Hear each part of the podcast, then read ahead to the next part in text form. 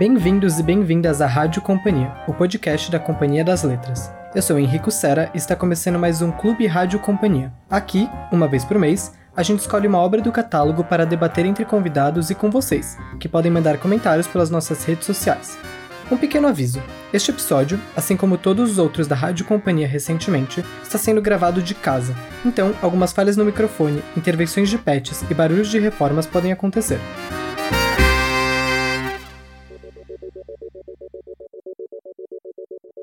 O livro da vez é Anatomia de um Julgamento, Ifigênia em Forest Hill, da Janet Malcolm, e estão aqui hoje para falar sobre a obra a Thais Brito, que é assessora de imprensa do Grupo Companhia das Letras e com quem eu revezo a apresentação desse quadro.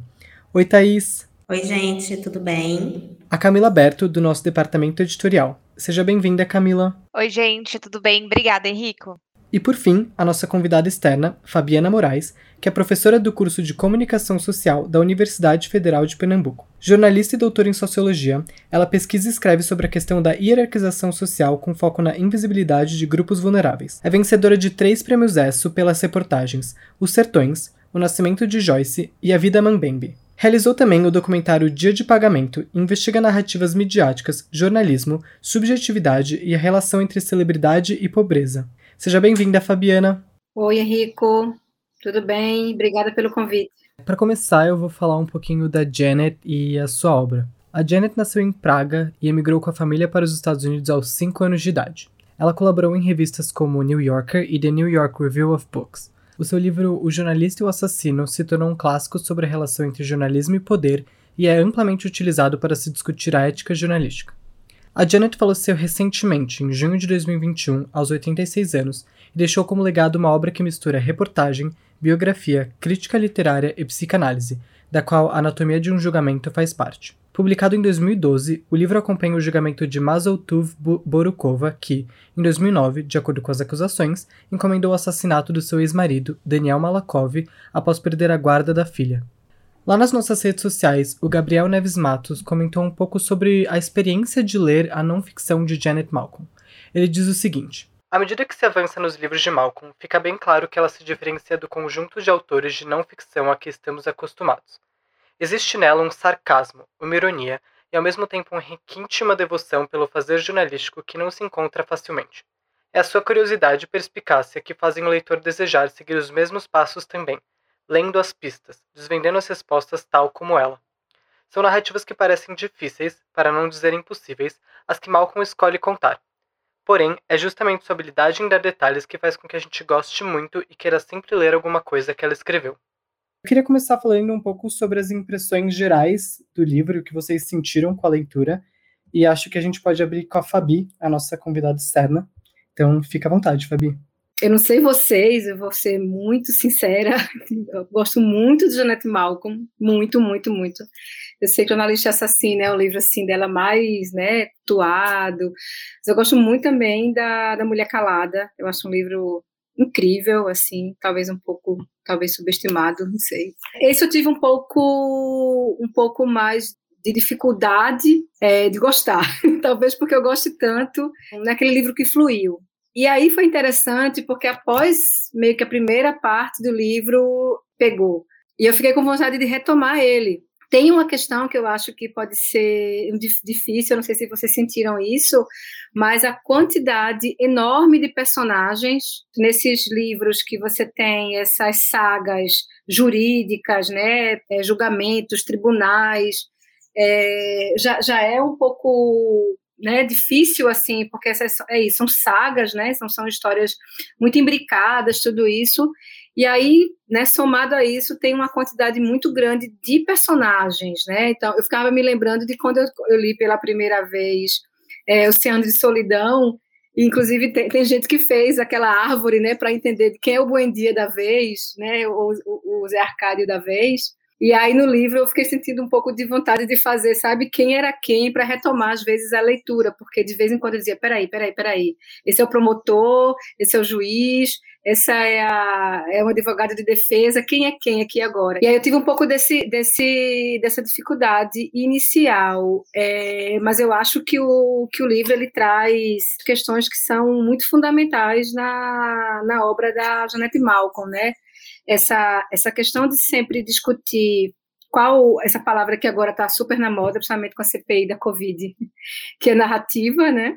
Que, que narrativas são mais fortes, né? Que, são, que narrativas estão em disputas e quais são aquelas que, que vencem no final. E aí eu acho que tem uma coisa interessante aí que talvez ela não nomeie tanto, mas que está lá, né, que tem o, nessas narrativas em relação somente ao que é construído ali pela promotoria, narrativas que estão atravessadas por questões é, de xenofobia e questões também relacionadas à misoginia no sentido de o papel da mãe ou verdadeira mãe, que seria essa mãe a acusada, né, ela acaba não cumprindo esse papel, essa expectativa de mãe. E eu acho que essa, nesse sentido é, é o que vai levar ela, inclusive, para o final que eu não vou falar aqui. Mas a impressão primeira, eu acho que são essas, essas questões. É curioso você falar que o livro que você engatou mais na leitura para o final, porque eu senti um pouco. Acho que eu fui um pouco pelo caminho inverso. Então, a abertura do livro, Janet abre o livro quando a Borukova é, é colocada é, para depor, né, uma coisa incomum e que ninguém estava muito esperando. Essa abertura e, e, o que se segue é, eu fiquei muito preso nisso. Eu, eu, eu, fiquei muito ansioso para entender o, o que estava acontecendo ali. Eu não conhecia o caso.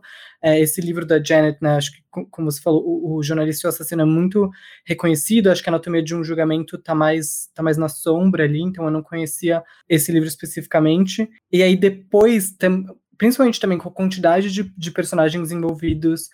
É, e também com uma questão cronológica, eu acho que eu fui me perdendo um pouco. É, então, a, a, narrativa não é cronológica, ela é, vem e volta, no, principalmente no julgamento, né? E, e, e, ela fala sobre dois julgamentos, né? Então, tem o julgamento principal da Borukova, acusada de mandar assassinar o marido, mas também tem o julgamento é, da guarda da filha, da Michelle, né? Que, que a Borukova perdeu. E, e aí, as personagens desses dois julgamentos se misturam, né? E aí eu me perdi um pouco ali mas acho que também retomei no final, quando ela né, sai do ambiente do julgamento e começa a conversar mais com, com os familiares da Burkova e também acho que a, a, entrevista do final, que faz parte dessa edição, né, não faz parte do livro em si, da narrativa em si, ali também foi muito interessante. E eu, eu, eu, gostaria de, assim como você, Fabio, eu, queria reler o livro, acho que principalmente por conta da entrevista, por, é, por elementos e por falas da Janet que, que acho que contribuíram assim para um, uma compreensão é, melhor do livro. A entrevista é maravilhosa, né? Eu adorei a entrevista e eu, eu concordo contigo, assim, você fica querendo reler depois dessa entrevista. Eu achei um dos pontos altos, assim, depois eu falo de outros, mas eu achei a entrevista incrível. Eu acho que esse foi o primeiro livro da Janet Malcolm que eu li, né? Então, eu já tinha ouvido falar do, do jornalista assassino, claro, mas eu nunca tinha lido, nunca li até agora. E então talvez sem ter essa comparação, né, que a Fabiana falou no começo, é, esse que a gente está discutindo, anatomia de julgamento, eu gostei muito, então já imagino que o jornalista assassino talvez eu vá gostar mais. Eu sou exatamente esse tipo de pessoa aí que, que escreveu a árvore genealógica do, do 100 anos de solidão, então também tive um pouco de dificuldade no começo, principalmente porque é isso, né, que o Henrique já falou, que o Henrique falou, ela já entra no livro, ela já começa o livro no meio da história. Então ela já, já começa a falar os nomes ali e você fica meio. Eu fiquei um pouco também tateando ali nesse começo. Mas eu acho que uma coisa que é também um testemunho do quanto eu gostei do livro é que quando eu comecei a ler, eu fui direto, assim, eu li em poucos dias. E ajudou também. Quando eu demorava assim mais de dois dias para voltar no livro, aí eu tinha que voltar algumas páginas para quem é esse fulano mesmo, quem é aquele ciclano. Mas na maior parte do tempo eu li direto, assim, porque realmente a história me prendeu. É, eu queria saber o que ia acontecer e o que aconteceu, eu acho que, né, enfim, vamos deixar o spoiler um pouquinho mais na frente, mas o resultado do julgamento meio que já vai ficando claro é, à medida que você vai lendo o livro, mas não é nem isso que é o mais importante, né? Eu queria entender mesmo os meandros da história e ver o que, que ela ia descobrir de diferente, né? Porque o livro discute muito isso que, que a Fabiana também falou, como ela vai um pouco além da narrativa que está sendo criada pelos advogados, que não necessariamente é a verdade, né? E, e, o livro tem essa discussão de que não necessariamente ganha um julgamento quem fala a verdade, mas quem cria ali a melhor narrativa, né? Foi muito engraçado porque eu sempre gostei da Janet Malcolm e quando eu era uma jovem estudante de jornalismo, achando que eu ia ser jornalista, achando que eu ia, enfim, escrever grandes reportagens, eu assim devorei todos os livros dela. Então isso faz lá, quase 10 anos, então foi muito interessante voltar a ler os livros, e eu até retomei também a leitura, enfim, da Mulher Calada, do Jornalista Assassino, mas desse principalmente porque eu não lembrava muito bem. Realmente, é muito nome. Eu até anotei aqui, ó, nomes com S e nomes com M. Quer dizer, sobrenomes com S e sobrenomes com M. Eu fiz também uma, uma salada com o nome de todo mundo, às vezes eu precisava jogar no Kindle na busca para lembrar quem era. Mas uma coisa que foi interessante voltar para mim enquanto leitora é nas coisas que eu prestava atenção, porque se antes eu estava mais interessada na Janet Malcolm enquanto jornalista, o que o, sei lá, o papel do jornalismo, da ética jornalística, que era uma discussão que para mim interessava muito mais quando eu estudava isso, o livro é realmente para mim, enquanto editora, enquanto leitora, é realmente uma aula de, de, literatura mesmo, por mais que seja de não ficção, porque realmente o jeito que ela constrói, as escolhas que ela faz e as escolhas que ela comenta que os outros fazem também, isso para mim foi uma coisa que, que, me marcou muito. E outra, que quando eu terminei de ler o livro, eu fui reler umas resenhas, enfim, ler para ver o que as pessoas estavam falando sobre, sobre o livro. E uma das coisas que, que uma das resenhas me chamou a atenção, que de fato é verdade, é que a edição original do livro não tem nenhuma imagem, tem a edição estrangeira tem uma foto estilizada da acusada do crime na, na, capa, mas o livro em si não tem imagens. E é curioso, porque ela justamente escreve muito sobre imagens, sobre crítica de fotografia. Então eu acho que uma das coisas que eu mais fiz assim ao longo era tentar dar Google nas pessoas para pôr rosto, para entender quem que eram, porque ela descreve muito a questão como a Fabiana bem colocou, da, outros marcadores sociais, né, da xenofobia que atravessam, então a questão das roupas que ela usa, a questão da alimentação, tem um, um episódio em que, que ela meio que para de comer e meio que o, o pessoal ali faz meio tipo, ah, ela tinha opção de comer, mas não era exatamente assim. Eu fiquei muito intrigada pela botar rosto nessas pessoas. Essas foram as minhas impressões. Foi muito interessante revisitar o livro e também, obviamente, como vocês só disseram, nessa questão da narrativa, né? Que antes eu, eu pensava, sei lá, numa coisa mais jornalística, e hoje realmente acho que narrativa, como a Fabiana bem colocou, é a palavra do momento. Mas é isso também. Acho que a dica para todo mundo que está começando é anote bem quem é quem. É, principalmente os advogados e os sobrenomes das famílias, quem é irmão de quem. Quem é irmão, quem é pai, né? Quem é a esposa do outro. Nossa, era difícil. cunhado, primo. Eu acho que, que, a dica é, esses são sobrenomes que para nós não são muito usuais, né? Então você não, assim, às vezes até na, na grafia ali, muito L, muito CH, então ali, às vezes realmente um mapinha ajuda. Enfim, sempre vale a pena ler a Janet Malcolm e de fato a entrevista é, é uma aula de narrativa, de jornalismo, de edição, enfim, acho que a gente tem muito a aprender com ela em vários sentidos. E uma coisa, né, Camila, eu acho que em relação à entrevista também, a, não sei se eu pronunciei o nome dela corretamente, que é da Paris Review, é a Katie Rolfe, que faz a, a entrevista com Janet, eu fiquei, nossa mãe, que entrevistadora é essa? Assim, parecia um divã, você não sabia às vezes quem estava entrevistando quem também ao mesmo tempo, assim, eu achei a entrevista muito interessante nesse sentido, né?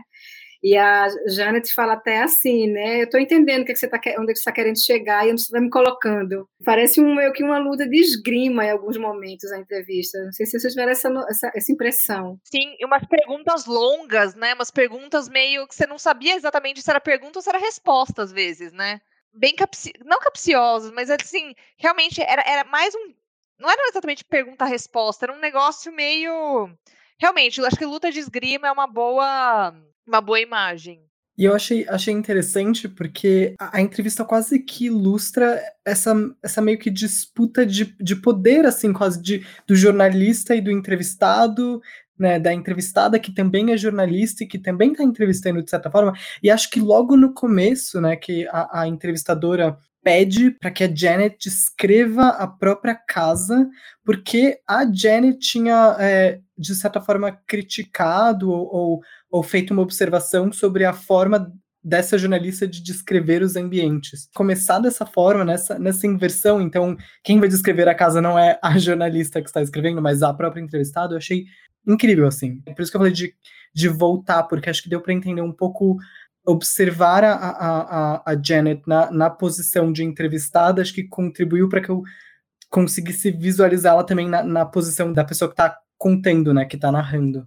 Não, tem uma, tem uma tensão que paira o tempo todo ali na entrevista, né? Eu fiquei até meio nervosa lendo, porque eu ficava tentando me colocar no lugar da, da pessoa que está entrevistando, né? Porque, enfim, entrevistada não seria. Mas é isso, o quanto era desafiador também para ela é, entrevistar alguém que está acostumado a entrevistar os outros, né? É difícil.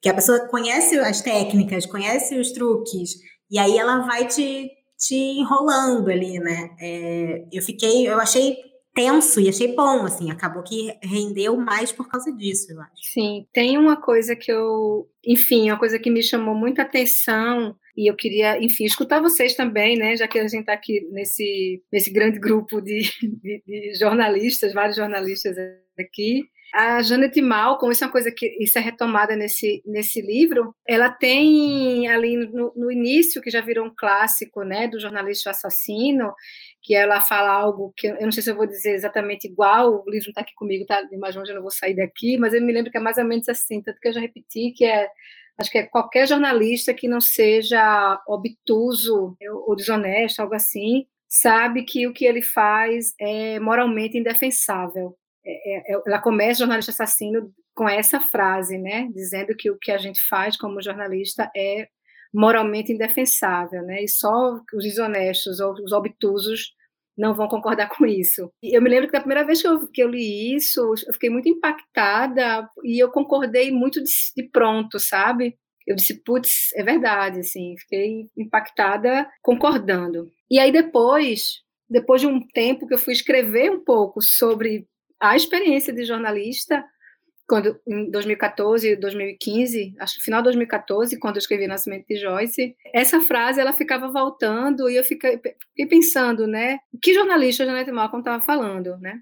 De que jornalistas e de que jornalismo? E aí isso volta muito nesse livro, né? Ela meio que recupera essa crítica, essa porrada mesmo no no jornalismo e no jornalista quando ela fala aquele grupo ali de, de, de criminosos, uma coisa assim. Eu acho que eu até marquei aqui para não para não esquecer, é na página 41, que ela diz uma espécie de família criminosa. Ela e os outros jornalistas que estavam cobrindo o, o julgamento, né? E eu fiquei pensando nessa essa visão dela sobre o, é, o jornalista, né? Jornalistas faz, são parte de um grupo, são um grupo malicioso, com sempre, sempre mal intencionado, é algo que ela mesma diz nessa entrevista depois que vai deixar muito jornalista furo da vida com ela, né? Ela vira meio que, em certo momento, uma párea, ela é tanto celebridade quanto párea nesse sentido. Mas eu me lembro que na hora eu falei do livro lá que eu estava escrevendo, porque aí eu fui falar com outras pessoas, enfim, fazer umas entrevistas, ouvir outros especialistas.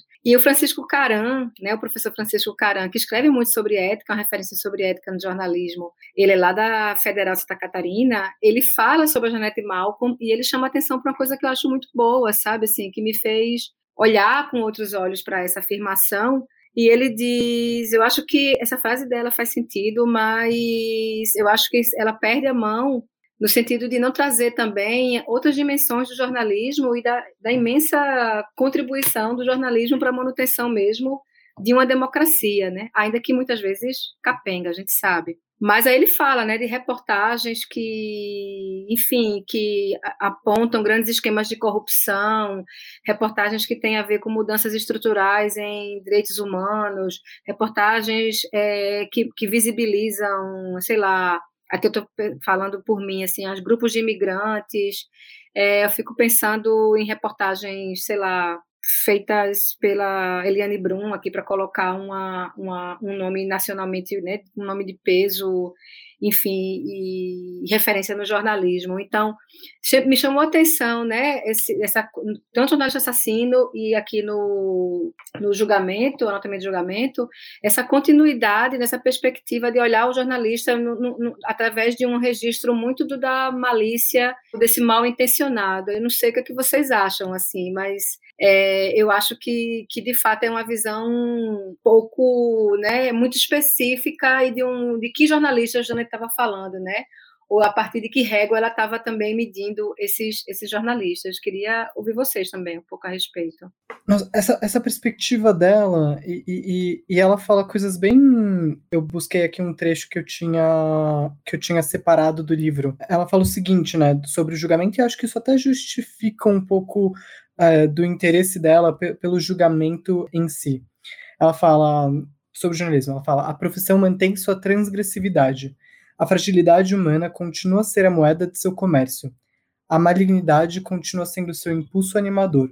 Um julgamento oferece oportunidades únicas para a crueldade jornalística. Isso, isso, é curioso, né? É interessante em diversas, em, em diversas perspectivas e acho que, principalmente pelo que né, estava acontecendo com a, a Burkova no julgamento específico. De como, a, de como o julgamento estava sendo retratado na imprensa é, em si. Mas é também engraçado porque, como você disse, ela está nesse grupo é, e ela está nesse. É, e ela está cobrindo também o mesmo julgamento. O que faz com que não sei, é difícil, porque ela tá assumindo uma certa malícia, então isso faz com que ela em si deixe de ser uma narradora quase que, que confiável também, como né, se, se ela tá falando do se ela tá se inserindo nesse grupo de jornalismo, ela também está contaminada e, e, e de certa forma, não alinhada, mas é, conectada a essa malícia. E o que eu sinto no livro, é, e acho que o que eu busquei no livro também, são formas é, da Janet técnicas da Janet de tentar, de certa forma, se desvencilhar dessa malícia e dessa e, e, desse ambiente em si. E aí acho que vale a discussão se é algo que ela consegue ou não fazer, completar, enfim. E, de qual tipo de jornalismo especificamente ela é, estava falando. Queria ouvir vocês também, acho que é, é, é uma, é uma discussão difícil assim, é, e, e, também é, é, isso, né? Falta, falta um pouco do talvez do contexto, do lugar que ela estava de que ela apontou, do que, de que ela estava escrevendo. Mas acho que, de uma forma geral, e acho que ela fala ela fala, ela fala isso, né, dessa profissão que vasculha um pouco a vida dos outros. E dessa malícia, né, de vasculhar a vida dos outros, de, de incomodar, de importunar a vida dos outros. Uma atividade, uma característica do próprio jornalismo que acho que, de, de, um, de uma perspectiva pessoal, foi um, um, pouco que me afastou, assim, também do jornalismo tradicional, de, é, da escrita, da entrevista, é, acho que eu não eu não consegui me, me, me, posicionar, me situar nesse, nesse jornalismo, assim.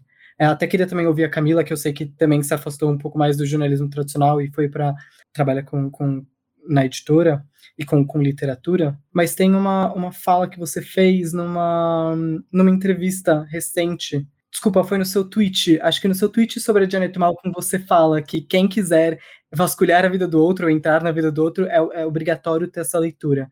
E acho que é esse vasculhar que ela estava falando, é essa malícia, né, de, de, de se inserir na vida de outra pessoa que, enfim, só uma coisa que eu, que eu queria, é, né, essa, que tem a ver com você está falando da malícia e do vasculhar a vida do outro, e aí é, é por isso que eu falo assim, mas de que jornalismo a gente está falando, de que personagens, porque, por exemplo, essas pessoas que a gente vai vasculhar a vida, enfim, vai atrás para saber mais, para publicizar, existe uma diferença muito grande se eu estou vasculhando a vida caso aqui, sei lá, para pegar a personagem de Janet, né, da, da Burokova, a, a, mulher que, né, que, tá, que é acusada de mandar assassinar o marido, que é personagem fundamental desse livro. Existe uma diferença, tu estava vasculhando a vida, sei lá, do presidente da República, ou de um ministro STF, ou de uma figura do poder. Existe, né, existe, existem, existem personagens diferentes, fontes diferentes, e interesses pelos, diferentes pelos quais você está fazendo esse movimento jornalístico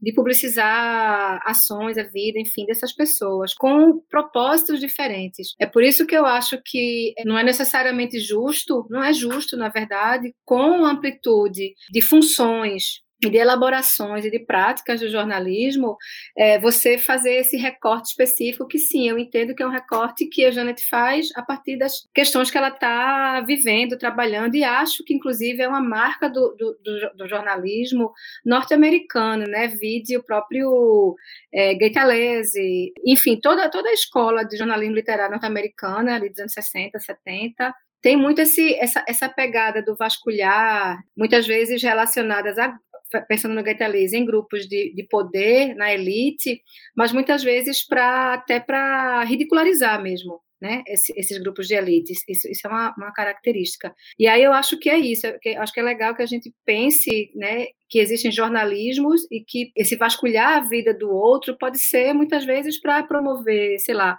fissuras, questões que são importantes é, socialmente, né? São necessárias, que sem jornalismo isso não aconteceria. Sem dúvida tem uma generalização aí, né? Que é, que é complicada da gente fazer. E, enfim, nenhuma dúvida também de que o jornalismo, como a Fabiana acabou de falar, é responsável por transformações e, e, enfim, coisas muito importantes na sociedade. Mas o que eu acho que é legal dessa coisa que a Janet fala, que eu acho que faz sentido, porque é isso, né? A gente não pode falar o jornalismo é bom, o jornalismo é mal. Claro que tem jornalismo e jornalismo, como você acabou de falar. Mas o que eu identifiquei dessa parte que ela falou foi muito uma coisa que tem uma, um pouco de idealização também, às vezes, em relação ao jornalismo, de olha, como nós somos bons e como nós vamos aqui explorar a sua vida e contar toda a sua história e toda, sabe? E, e, e é isso, explorar, explorar a vida de alguém para, teoricamente, ajudá-la e, e, não é verdade, né? O, o, é, muitas vezes as coisas são é, direcionadas muito mais pela vaidade do próprio jornalista ou por uma série de outros interesses. Enfim, tem um trecho que eu peguei aqui da entrevista que está no, no, livro, né, no fim do livro,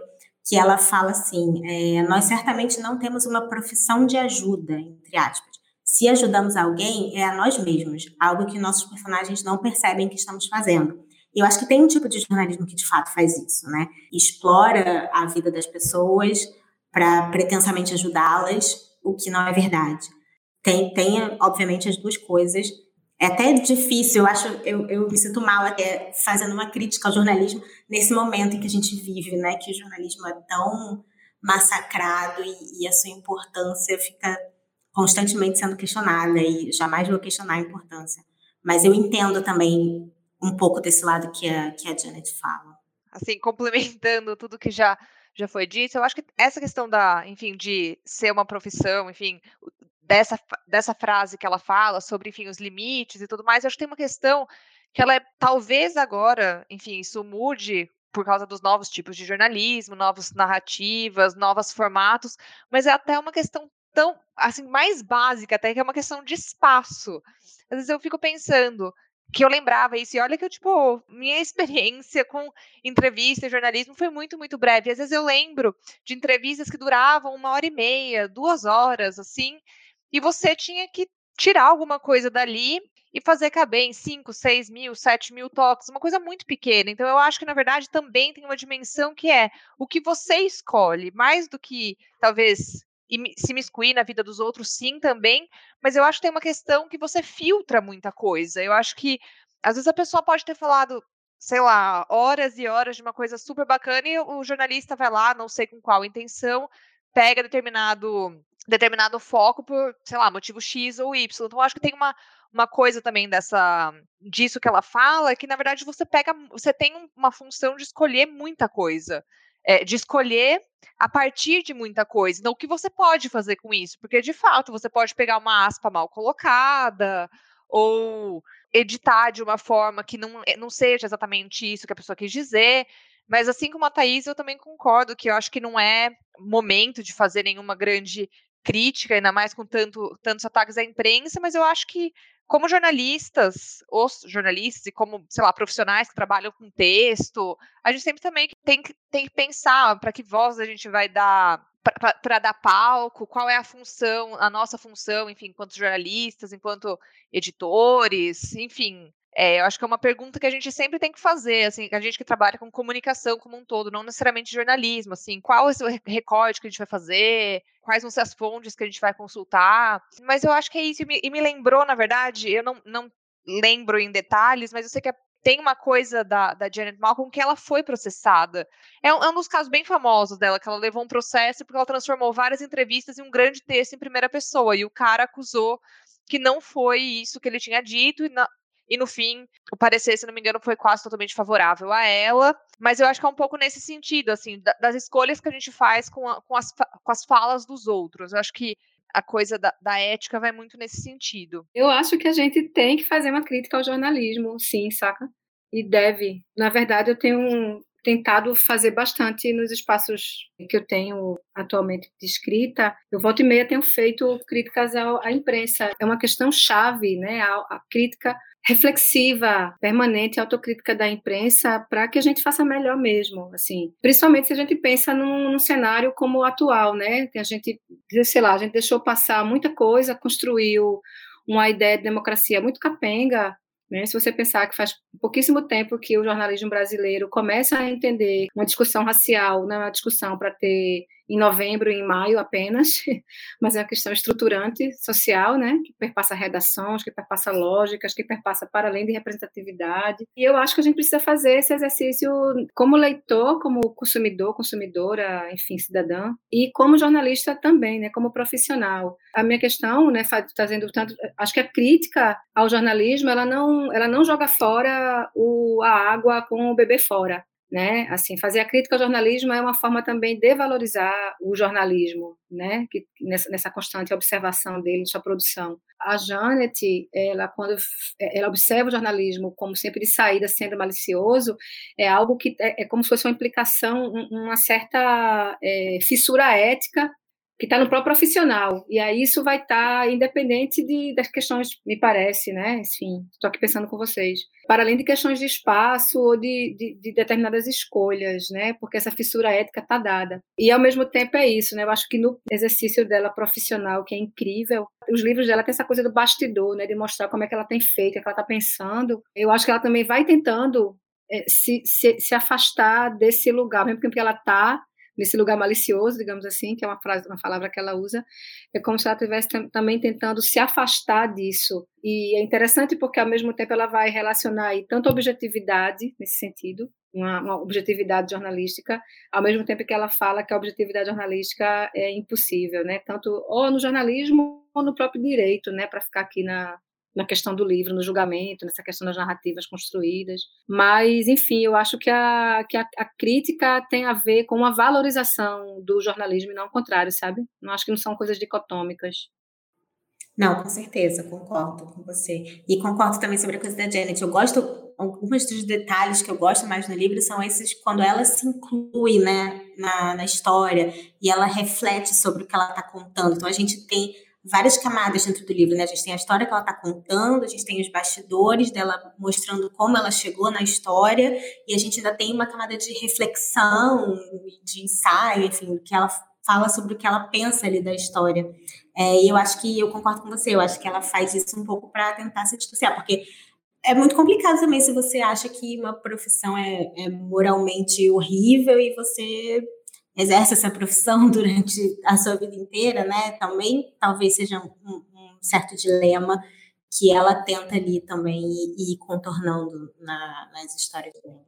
E, e, uma coisa que eu, eu me questiono, assim, a partir dessa discussão é o texto da Malcolm, ele é, ele é um texto maior, ele ocupa um espaço maior, ele é mais digressivo até em certos momentos, e aí eu fico pensando como trazer esses ensinamentos ou esses questionamentos para uma, uma cobertura mais hard news mesmo, para um jornalismo mais do, é, do dia a dia, da, da, da pressão, da pressão né, do, jornalismo mais comercial, ligado né, ao capitalismo em si, né, à função, ao trabalho. Como que a gente pode trazer essa abordagem para esses espaços mais, é isso, de hard news, de, de pouco de pouco espaço, de consumismo imediato, de, né, de envelhecimento rápido das notícias. É, fiquei me perguntando isso, assim. E não só isso, né? E, de, e não só de pouco espaço, mas de condições de trabalho horríveis, de pouco tempo, enfim. Acho que, nossa, se a gente for entrar nessa discussão. E além de tudo, é, é, é isso, né? Não é todo mundo que, que eu quero saber os bastidores ou quero saber as reflexões que fazem também é, é, o que ela faz é um tipo de jornalismo que é isso, é, não é o que a maioria dos jornalistas faz, né?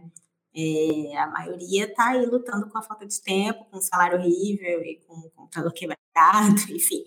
É, é difícil mesmo essa comparação.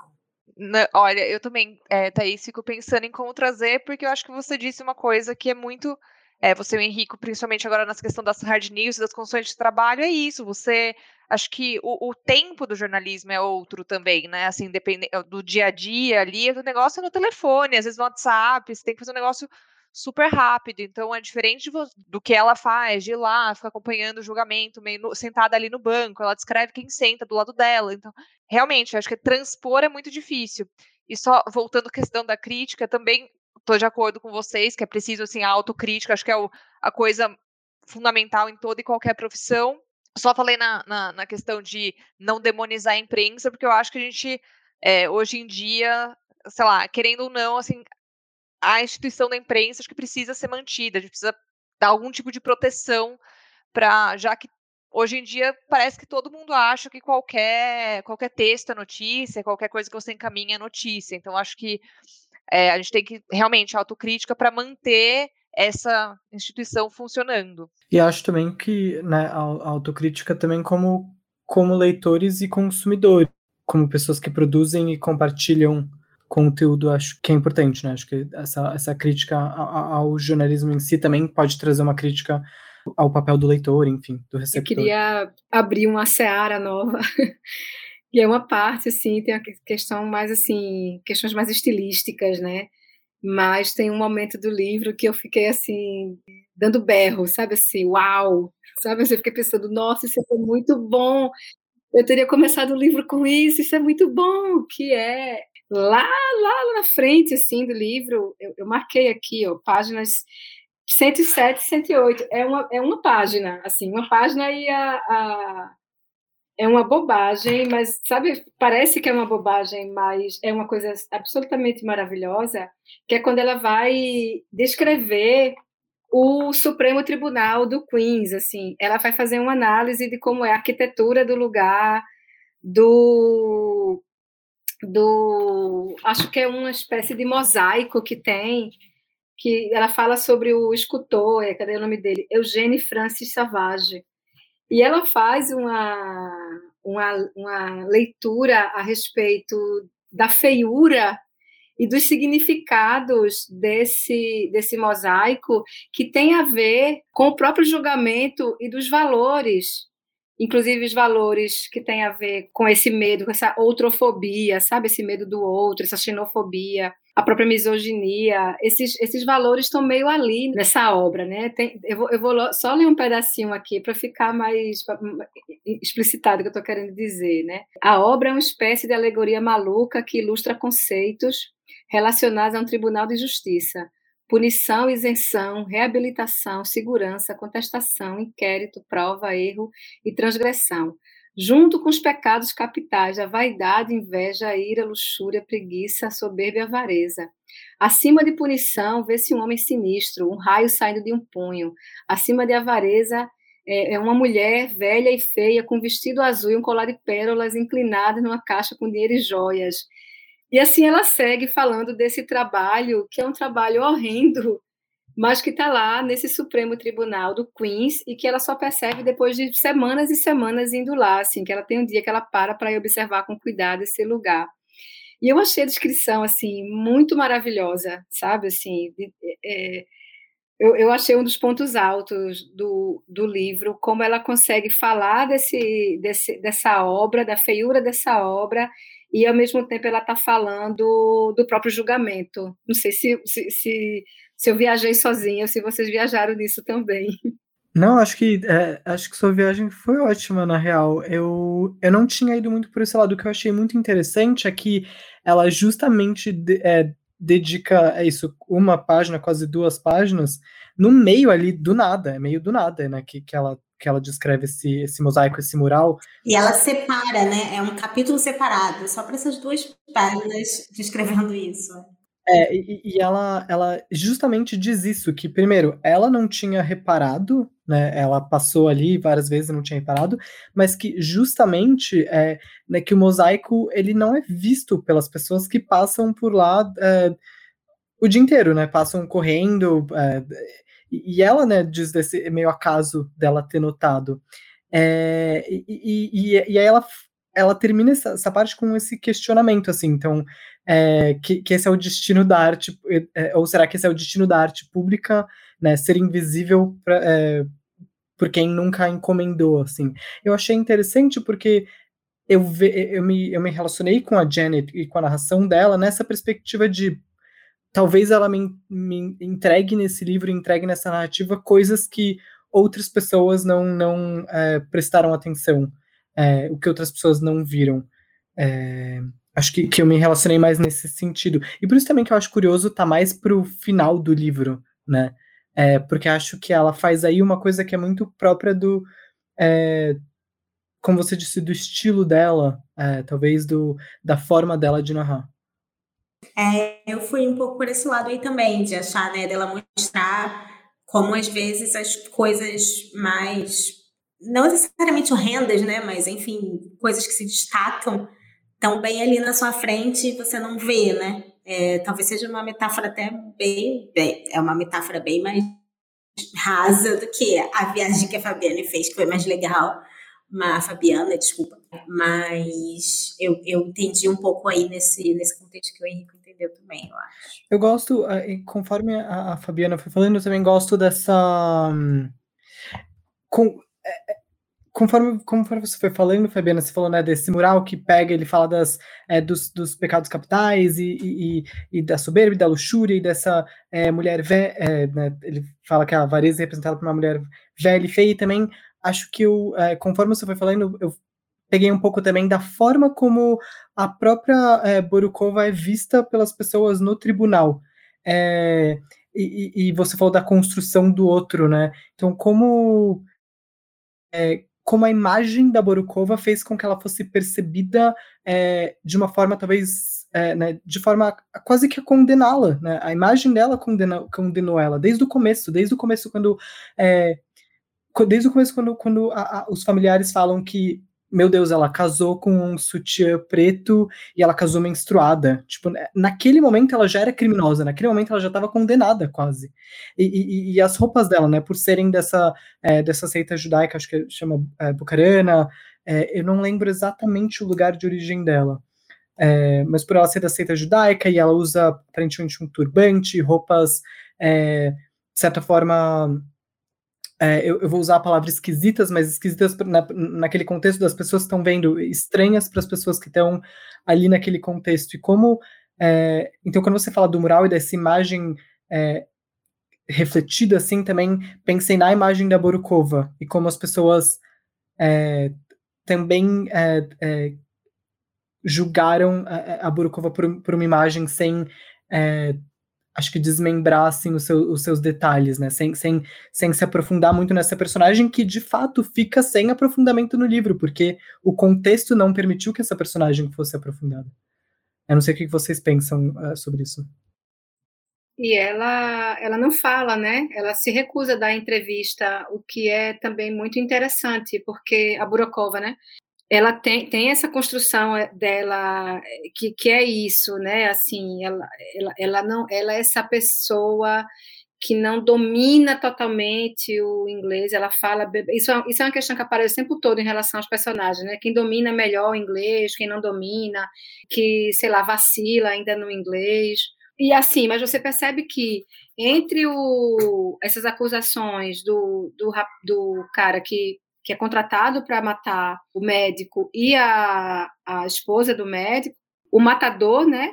Ele quase some, né? A luz fica muito em cima da, da mulher, né? Então, assim, ela tem, ela tem em certos momentos, assim, é quase o papel de bruxa, né? Assim, se a gente para pensar numa imagem, estigmatização e que leva as mulheres, né? Historicamente levou mulheres à violência, à fogueira, né? Assim, de certa maneira, ela, ela tem quase essa. É como se fosse uma, uma, uma espécie de bruxa. Sim, e ela fala estranha, né? Ela, essa presença estranha. Quando, inclusive, na entrevista dela, no final, ela fala que a Burokova é estranha e que o que une ela a Burokova é essa simpatia em relação a ser mãe. Né? Essa coisa da maternidade é algo que une ela àquela personagem.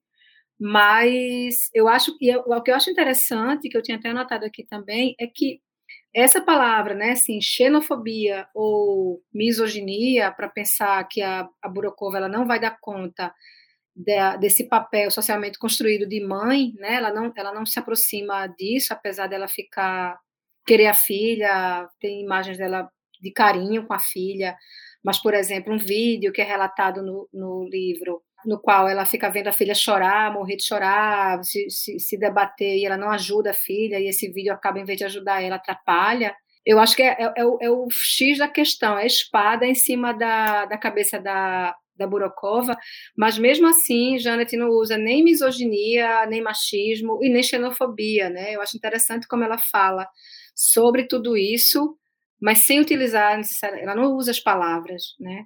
E, e ela está falando disso também. Eu, eu, isso foi uma coisa que me, que me chamou a atenção na, na descrição e no tipo de debate que ela está ali também levantando, né?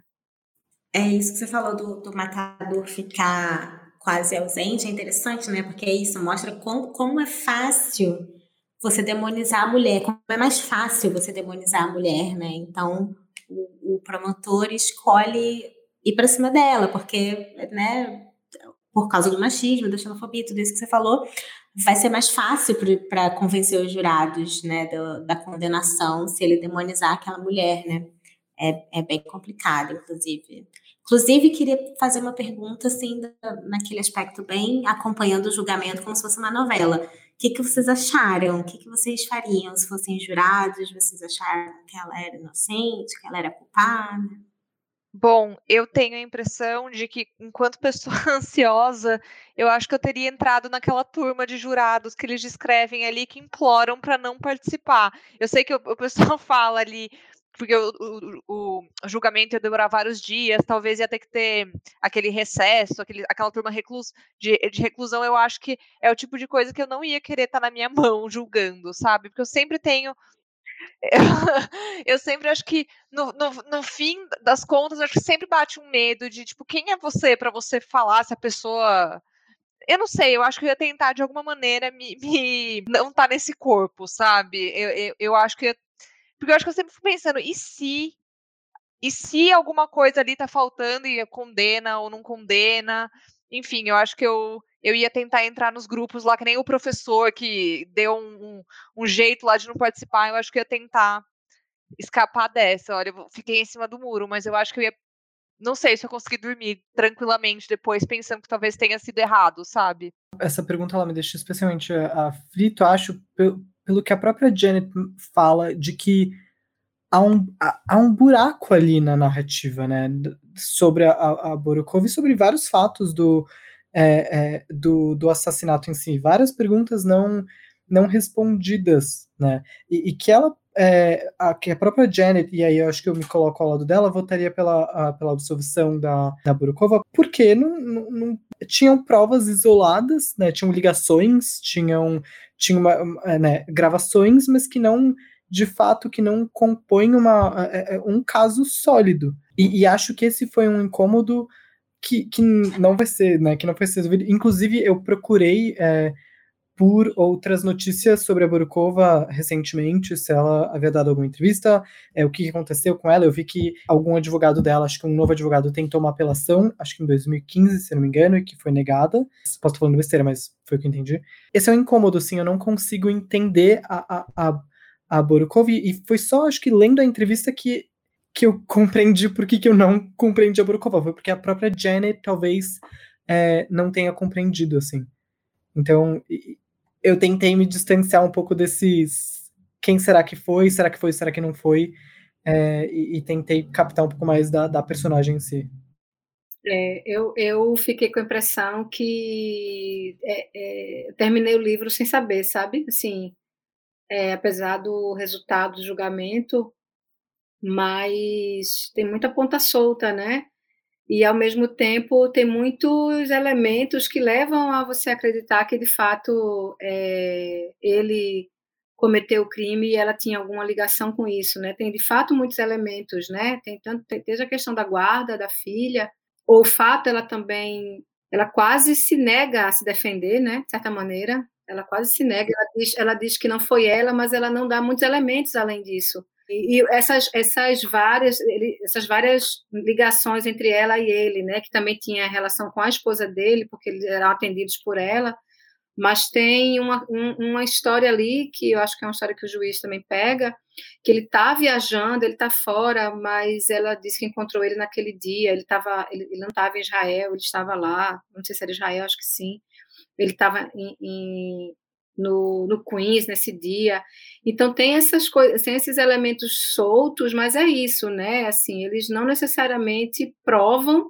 mas eles sugerem, é, essa ligação entre os dois e que ela seria essa mandante. Eu, eu, não, eu não arriscaria assim dizer ah, é, foi isso ou, ou aquilo, mas me parece de todo jeito que anteriormente, né, quando ela já perde a guarda da filha, que é outro julgamento que, que também está dentro do livro, é, já havia de saída assim uma, uma má vontade, né? Me parece muito grande em relação à figura dessa mulher. Ela, ela perdeu a guarda da filha sem, sem não faz muito sentido quando ela perde a guarda da, da, da filha dela. E eu fiquei pensando agora falando para vocês, acho que vocês acham é, se esse silêncio dela, assim, só especulação mesmo, não teria a ver com o fato de não ela ter mandado matar o, o, o, marido, mas alguém da família dela. A família dela era super presente na relação e parecia que apitava muito, né? Era meio arbitrava ali, né, na, na relação.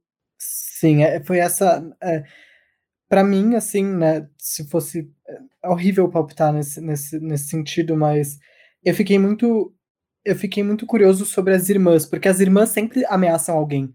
Né? As irmãs ameaçam a, a dois, te, dois testemunhos. Alguém diz que elas ameaçaram. A gente não vê elas ameaçando ninguém. Alguém diz que elas ameaçaram, de fato, né? Elas. Mas enfim, algumas pessoas disseram que elas ameaçam, e também, mas também me, me incomoda isso. Será que não tô caindo também nessa questão, né? Porque são irmãs do, do, do Melinda feminino, porque também são irmãs que não são é, muito exploradas, também são irmãs que que causam uma certa é, curiosidade e estranheza ali no tribunal. Então, às vezes também eu tô caindo nesse lugar de apontar para né, as irmãs justamente pelo por serem as outras, por serem mais desconhecidas. Mas tem uma coisa do silêncio da, da, Boru, da Borukova que é, que eu gosto. Eu, eu, eu, pensei um pouco no. Tem uma testemunha, acho que é o Ezra. Talvez ele seja irmão do, do, do Malakov, do, do, do, do ex-marido.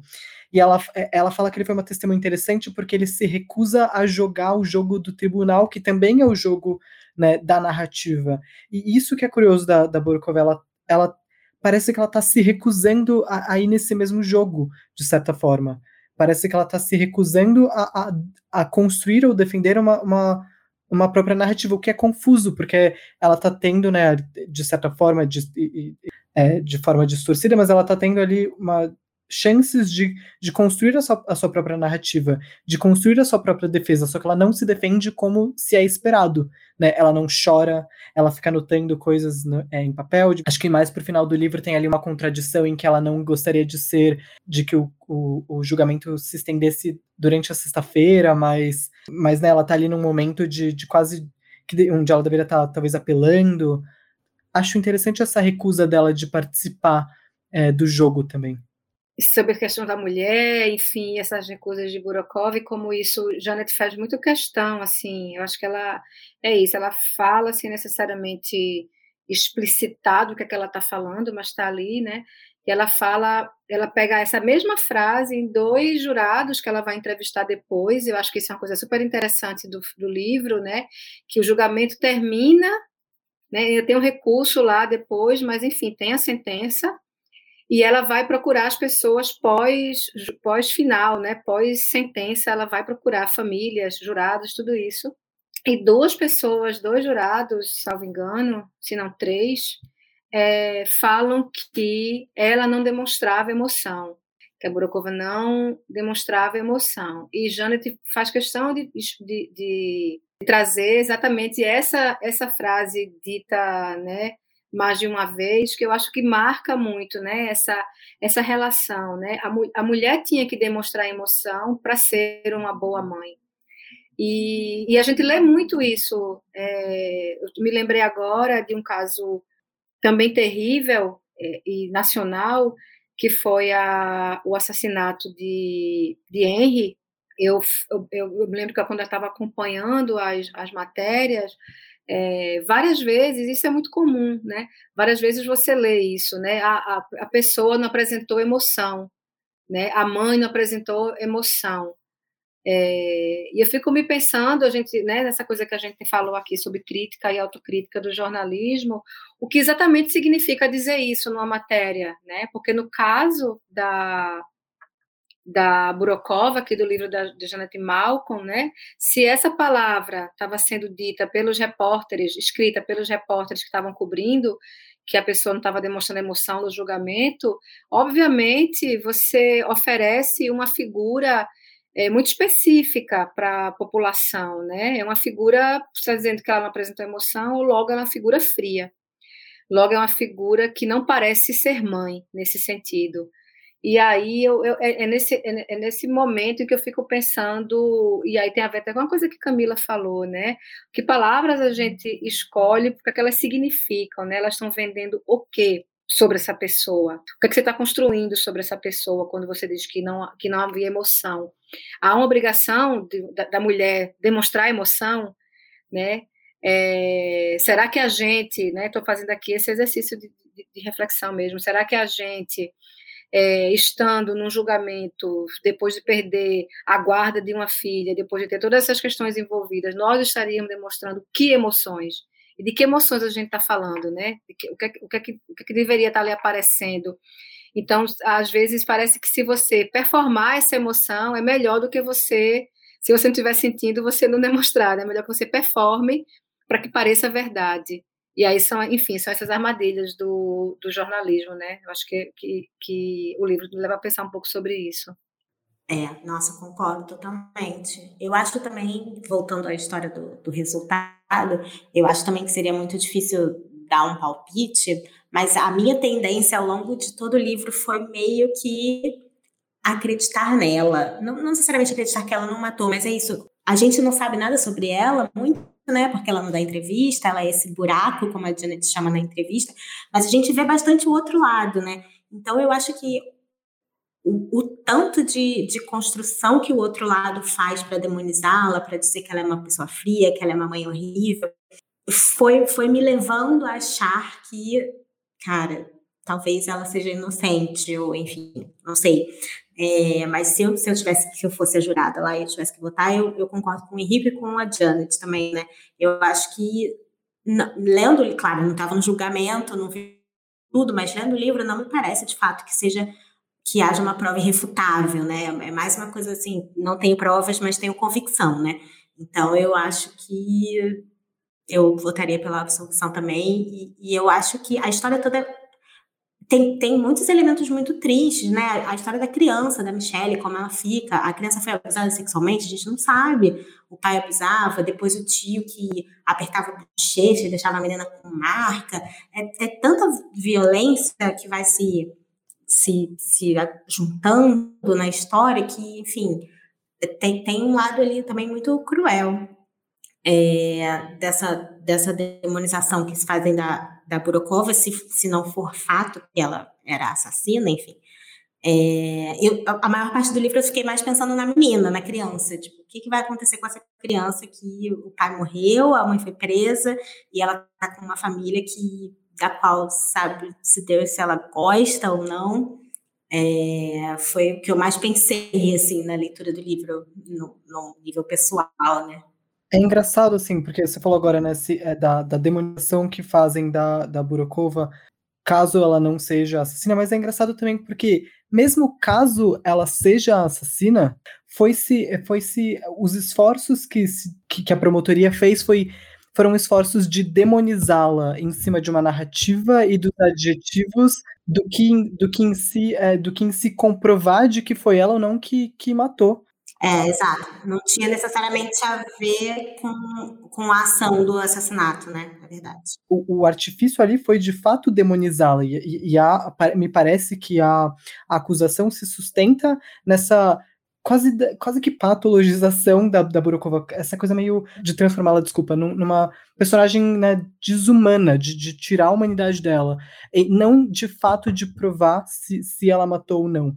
E, e, acho que é aí que a gente se incomoda e talvez também fique um pouco mais do lado da, da, da Burukova. Tem, tem uma coisa interessante que, que a Janet é, insiste bastante, que é o promotor, eu, eu acho que tem o, o Skarin, que é o, é o, advogado, e o Stiff, que é o promotor, mas, enfim, o promotor, acho que é o Stiff.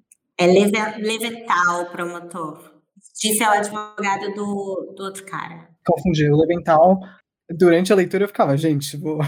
tô lendo aqui, é, entendi que é o advogado, mas sei lá quem é quem. O promotor, o Levental, ele é, insiste em não chamar a, a de doutora, sendo que ela é doutora, né? E, e é, é, tem em algum momento, se ela fosse de fato acusada, ela perderia o título de doutora, mas naquele momento, né, ela deveria ser chamada de doutora, é, é, é era o título dela. E como isso é, é interessante, é isso, para pintar uma ideia de que, dessa, de tirar a humanidade dela, de tirar essa, essa especificidade, essa característica da Burokova que talvez humanizasse, né? Que a humanizasse. Muito interessante a forma como a Janet também repete isso ao longo do livro. Sim, eu, eu, eu fiquei aqui também me lembrando que eu acho uma, uma, uma, um highlight, assim, da, do livro, que é um pouco daquilo que a gente tinha comentado lá no comecinho, acho que a gente nem estava ainda gravando, mas quando ela ela decide, né, entrar no, no processo, né, assim, ela sair do papel da jornalista que está vendo tudo, anotando tudo, enfim, faz uma entrevista com promotor e aí ela, ela faz a entrevista com ele e eu fiquei achando, nossa, é muito massa quando você lê uma coisa assim que você faz, meu Deus, acontece com todo mundo. Porque várias vezes assim eu já, já tive frente a, a pessoas que eu entrevistar que falaram assim, não, eu, eu não quero falar, eu não vou falar, eu posso só falar uma coisa para dar uma dica ou um off, mas eu não quero falar. E aí a pessoa falava uma hora, sabe? Durante uma hora, assim. E eu ficava sempre muito desconcertada. E quando ela conta isso, né, que ele diz a princípio que não vai falar, e quando ela liga para ele, ele passa mais de uma hora ao telefone, e ela meio que deixa ele ali falando, falando, que é uma coisa que também acho que é uma técnica comum, né, mesmo que, que te aborreça, que não pareça que você vá usar exatamente aquilo, mas é, é um momento bom quando a pessoa está à vontade para falar e ela quer falar, você não está nem instigando e ela quer falar. E aí nessa conversa ela percebe que o, o tutor ele tem um, uma espécie de delírio, né? Ele é, ele é uma espécie de terraplanista, né? Assim, ele, ele sai misturando, sei lá, gremlins com tubaína, tô brincando assim, mas ele mistura uma série de coisas e ela fala, cara, ele, ele, ele, tá, ele delira, né? E aí ela fala, né? Nesse momento eu fiz uma coisa que eu nunca tinha feito como jornalista e ela liga pro para ela liga para os advogados, né? Assim, diz, olha, esse esse tutor, ele, né? Ela fala lá, acho que é para o Scaring, ela fala com, com, com ele, assim, isso, isso, isso é levado à frente, né, para o juiz, não sei o quê, e no final não é acatado que, o, que, os, que as falas do, do, desse tutor deveriam ser é, reanalisadas ou, enfim, até anuladas, né, que eu acho que diz muito, né, assim, parece uma coisa meio folclórica ali no meio do, da, da, conversa, mas é esse, é esse homem com essa perspectiva de mundo, né, assim, cheio de inimigos imaginários, que tem que, que, que, promove essa construção dessa, dessa mãe, né? É, e eu acho que talvez isso tenha sido o elemento que mais me levou a uma certa simpatia em relação a ela, de pensar que o julgamento não foi, não é justo, né? Não é nem dizer que ela não fez, mas que ele não foi justo, sabe? É, Fabi, eu fiquei, é, eu fico com uma dúvida nesse momento de intervenção, né? E é um momento acho que muito interessante é, e quase que parece uma, uma, virada sutil ali, né, da narrativa da Janet, é, você trabalha com é, bastante, né, com jornalismo de subjetividade, você pesquisa a subjetividade, e inclusive no seu livro, é, O Nascimento de Joyce, né, você, você fez uma reportagem, acompanhou ali, me corrija se eu estiver errado, mas uma ex-agricultora de Alagoinha que está é, tá passando por um processo de transição de gênero, e depois você publicou né, o livro, e no livro você tem uma parte que se dedica a analisar e esmiuçar a sua relação com a Joyce, que foi sua entrevistada. E aí, é, pegando esse gancho da, da Malcolm e dessa intervenção, eu, eu me pergunto como, como, como isso se, se é, como isso refletiu em você, como você leu isso, é, sendo uma jornalista que também tem que encarar esses momentos de intervenção? É, e como são essas, essas suas intervenções e como, como, como a Janet talvez possa te ajudar nesses momentos? Rico, eu é assim, eu acho que esses momentos de intervenção, eles se apresentam frente a você, sabe? É meio que são, são, são meio que inescapáveis. É, existe toda uma tradição, principalmente de, de quando você está pensando nesses pré-requisitos da objetividade jornalística, que é você se manter à parte, se manter fora, se manter como observador, como observadora. O fato é que isso foi uma, essa, essa se manter à parte foi uma qualidade, né? Sempre visto como uma qualidade. Eu conto até lá no, no Nascimento de Joyce, falo um pouco sobre isso, né? Que tem um caso que é famoso de um jornalista do, do Washington Post, que eu acho, eu não salvo engano, é Leon Dash, que ele, ele recebe uma, um presente de um entrevistado, uma pessoa que ele estava há, há, bastante tempo fazendo um acompanhamento numa, numa série de adolescentes, e quando essa pessoa vai entregar um presente a ele, são uma ou duas pessoas, ele não recebe o presente, porque ele diz que não pode se né, que ele é, ele é repórter, ele não, não é amigo, não sei o quê. E eu acho bem problemático quando ele faz isso, enfim. Porque muitas vezes, né, quando acho que esse caso da Janet, né, quando ela ela ela está ali fazendo uma entrevista e ela observa que tem uma característica nessa pessoa que ela entrevista e que é uma pessoa fundamental nessa construção das, das danadas das narrativas do, do processo lá do julgamento, é, eu fiquei pensando que se, se, ela se ela simplesmente dissesse não, eu não vou me misturar, não vou, né, não vou, não vou deixar a jornalista é, é, entrar no processo de uma outra maneira, né, de forma que, que interfira nele, é, eu acho que seria uma grande responsabilidade também, né? E, e fazer isso em nome de uma pretensa objetividade seria um ato obtuso, para usar uma palavra da própria Janet, no jornalista assassino. Eu acho que, que ela faz algo que é coerente com a própria ação dela e o papel dela como jornalista. Fiquei pensando, né, no caso de Joyce, eu me lembro que Joyce, quando ela recebeu alta do hospital, que ela estava há mais de 11 dias internada, quando ela fez a cirurgia, no dia que ela saiu, não tinha ambulância para levar ela de volta para a cidade dela, que fica a cerca de três horas de Recife, e, e, e, o, e, o, hospital não aceitava que ela ficasse mais lá, porque ela tinha recebido alta e eles precisavam do leito. E ela não tinha onde ficar. E eu estava lá, é, a fotógrafa estava lá, Rodrigo Lobo, a gente estava lá com ela. E o que eu fiz foi ligar para a prefeitura de Alagoinha, da cidade que ela mora, e dizer: olha, ela não pode ficar aqui porque ela já recebeu alta. Aí, ah, mas não tem como buscar ela. Eu disse, mas gente, ela não tem onde dormir. E aí eu fiquei até pensando: será que eu vou ter que levar a Joyce para casa? Né? Como é que vai ser isso, né? E é isso, a, a, até que ponto aqui? Então, como é que isso eu fiquei meio nervosa com isso de como é que como é que ia ser isso, né? Eu nunca tinha passado também por uma situação dessa. Eu sei que no fim a ambulância foi lá buscar Joyce e eu coloco isso na matéria, né? Eu digo que outras pessoas estavam passando pela mesma situação que ela naquele momento, só que não estavam acompanhadas de uma repórter e de um fotógrafo como Joyce, né? Assim, então eu, eu me apresento, eu estou ali porque seria é, no mínimo, muito esquisito, né? E acho que é, antiético, né? Não dizer que eu, que eu interferi, né? Então, eu acho que é isso. Eu acho que tem questões que se apresentam frente a, a você como jornalista, que eu não acho que você é o melhor jornalista se você simplesmente diga, eu não vou entrar nisso, eu não vou participar disso, porque eu sou um jornalista objetivo e não me misturo a, a, reportagem como personagem. Eu acho que nesse sentido a Janet faz o que ela tem que fazer mesmo, sabe? E acho, eu acho incrível como ela apresenta isso no texto também. Gosto bastante. Bom, então a gente é, chega na parte das indicações de livros ou outros objetos culturais que tenham a ver com, com a leitura. Eu vou começar, então eu vou recomendar primeiro um, um, um livro chamado Tornar-se Palestina, da Lina Meruani. Eu não sei se eu já indiquei em outro podcast, mas é que eu, eu indico muito esse livro, eu gosto muito dele. Basicamente, é, é um livro quase que um ensaio é, bem subjetivo, autobiográfico da Lina Meruani, que é uma escritora chilena, é, que tem é, familiares palestinos e ela de decide fazer essa espécie de retorno à Palestina, né, pela primeira vez. Então, ela estaria retornando de certa forma à casa da sua família, mas também é a primeira vez que ela visita é, é, o território e vai contendo um pouco da sua viagem na primeira parte do livro. É, conta sobre a sua viagem, sobre as suas impressões.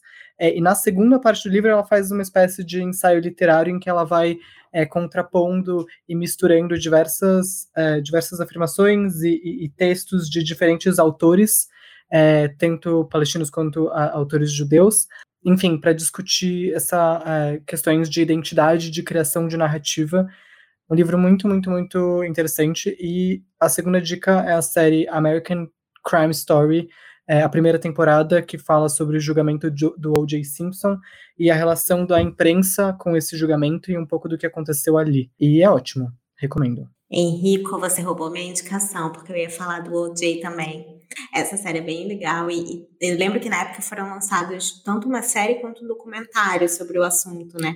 Eu não vi o documentário, só vi a série, mas é, aparentemente o documentário também é muito bom.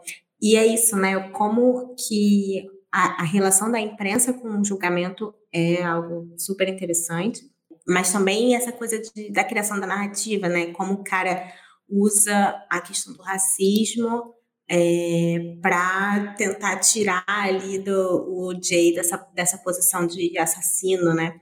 Enfim, é, é bem interessante mesmo.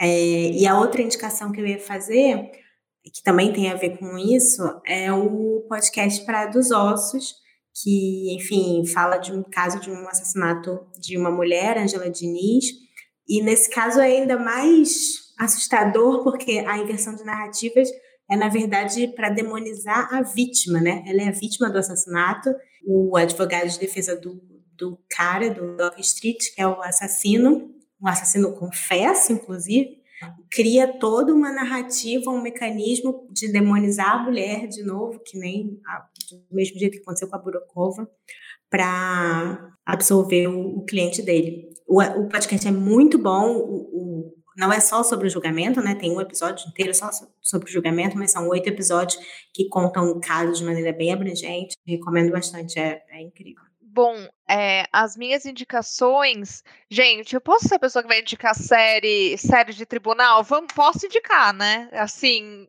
gente, vamos, eu, eu vou sugerir, então, The Good Wife, How to Get Away with Murder. E ó, o Henrique tá dando risada de mim. Eu ouvi. Não, eu tô. Eu, eu, eu amo The Good Wife, é minha série favorita. Eu berrei aqui, desculpa. Então, eu vou deixar duas indicações de série de tribunal, então, que, enfim, The Good Wife e How to Get Away with Murder. São as minhas duas indicações de série. E de livro eu vou deixar, eu vou é uma indicação com viés, já que, enfim, jornalismo não tem, não existe imparcialidade, vou dar uma indicação parcial, que é um livro que a gente publicou na companhia chamado Ela Disse. Também é uma reportagem com bastante bastidor, só que é sobre coisas mais recentes, que é sobre o Me Too como houve a eclosão desse movimento. E as repórteres também vão muito, enfim, muitas fontes secretas, muitos bastidores. E então, essas são as minhas duas recomendações, de série e de, de livro. Posso só falar uma coisa que agora que Camila falou de série, eu lembrei de uma série que eu amo, que não é série de tribunal, na verdade é uma série sobre jornalismo, que se chama The Newsroom, é uma série da HBO. É uma série sobre jornalismo muito interessante, assim, porque ela tem um olhar bem idealista para o jornalismo, que, enfim, é, não é talvez o ideal, mas, mas cai bem ali na série, sabe? E, enfim, acho que vale muito a pena para quem é jornalista, para quem gosta de jornalismo, é, The Newsroom. Então, eu vou, eu vou falar aqui que eu acho que já deve ter rolado em vários podcasts, mas não tenho como não falar a Svetlana, né? no fim do homem soviético, que o livro, né, o livro só para apresentar um pouco, se não é um livro novo, mas ela vai falar ali, ela faz vários e vários perfis, né, ela fala com várias pessoas de várias idades, né, profissões, enfim, de pessoas que, que passaram pela, pelo fim da União Soviética, né? A abertura do governo promovida pelo Gorbachev. Eu acho que é uma das, enfim, das coisas mais impressionantes que eu li em relação à construção mesmo, sabe? De, eu não consigo nem falar construção de personagem exatamente, embora seja, obviamente, a construção, mas eu acho os, os, os, relatos de uma pungência muito grande, assim, são muito desconcertantes muitas vezes, assim. Então, eu, eu fico com essa indicação que tem a ver especificamente, né, Svetlana também é jornalista, né, é, e eu acho que, inclusive, ela, ela promove né, essa, você pensar o jornalismo para tanto além do que do que geralmente ele ele ele é visto ele é arrastado né? É, como a Camila falou ali no antes né? Pensar o jornalismo como uma coisa menor eu acho que a Svetlana dá esse essa lapada assim né? Para mostrar que não né? E aí fora da especificamente da, da questão do jornalismo de Janete Malcolm enfim eu queria falar de dois livros que eu acho enfim né? Jornalista não pode ler só livro de jornalista né? E sobre jornalismo e aí, acho que dois livros que eu li nos últimos tempos que mais me deixaram com essa, com essa coisa no, no, no peito, assim, que você fica vontade de dar um berro quando você lê uma coisa muito boa, que foi O Olho Mais Azul, da Toni Morrison, também ganhadora do Nobel, como a Svetlana. Ah, o Olho Mais Azul, salvo engano, se, se eu estiver enganada, por favor, me perdoem, mas eu acho que é o primeiro livro da Toni Morrison. Eu já li o Amada também, eu li o Jazz, mas eu, ach, eu achei o Olho Mais Azul, assim, de uma beleza imensa. E aí também né, tem outra escritora que eu também fiquei muito mexida quando eu li, que é a Djamília Pereira Almeida. É, e o livro foi o Luanda Lisboa Paraíso.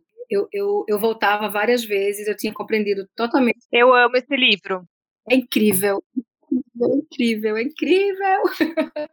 eu, eu fiquei muito apaixonada por ela, assim, e eu, eu acabava de ler uma coisa, sabe? Eu, eu tinha compreendido exatamente o que estava ali, mas eu voltava para ler de novo, porque era tão bonito que eu, que eu ia ler de novo, assim. Eu disse, gente, eu vou ler isso de novo, assim. Isso é muito, muito bem. Tem uma, uma hora que o pai, né, um pai e um filho que saem de Luanda e vão para Lisboa, né? É, tentar a vida e uma cura. Ele tem uma, o filho tem um, um problema, enfim, tem que ir para médico direto. E tem hora que o pai dele vai fazer uma, um passeio num cemitério, que é uma das coisas mais bonitas que eu já li, assim. Então, eu acho que jornalistas, dentistas, amoladores de faca, todo mundo tem que ler esse livro.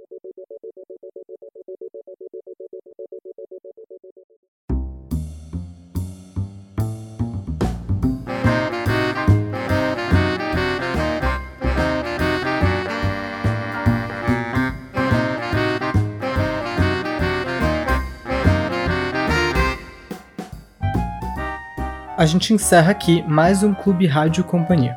Em agosto, nós leremos Maria Bonita, Sexo, Violência e Mulheres no Cangaço, da Adriana Negreiros, publicado pelo nosso selo Objetiva. Se você quiser participar com um comentário, pode mandar suas impressões de leitura lá pelo nosso Instagram. Se preferir, pode mandar um e-mail para radio@companhiadasletras.com.br ou um áudio para o WhatsApp 11 94292 7189. As informações de contato estarão aqui na descrição do episódio. Obrigado e até a próxima!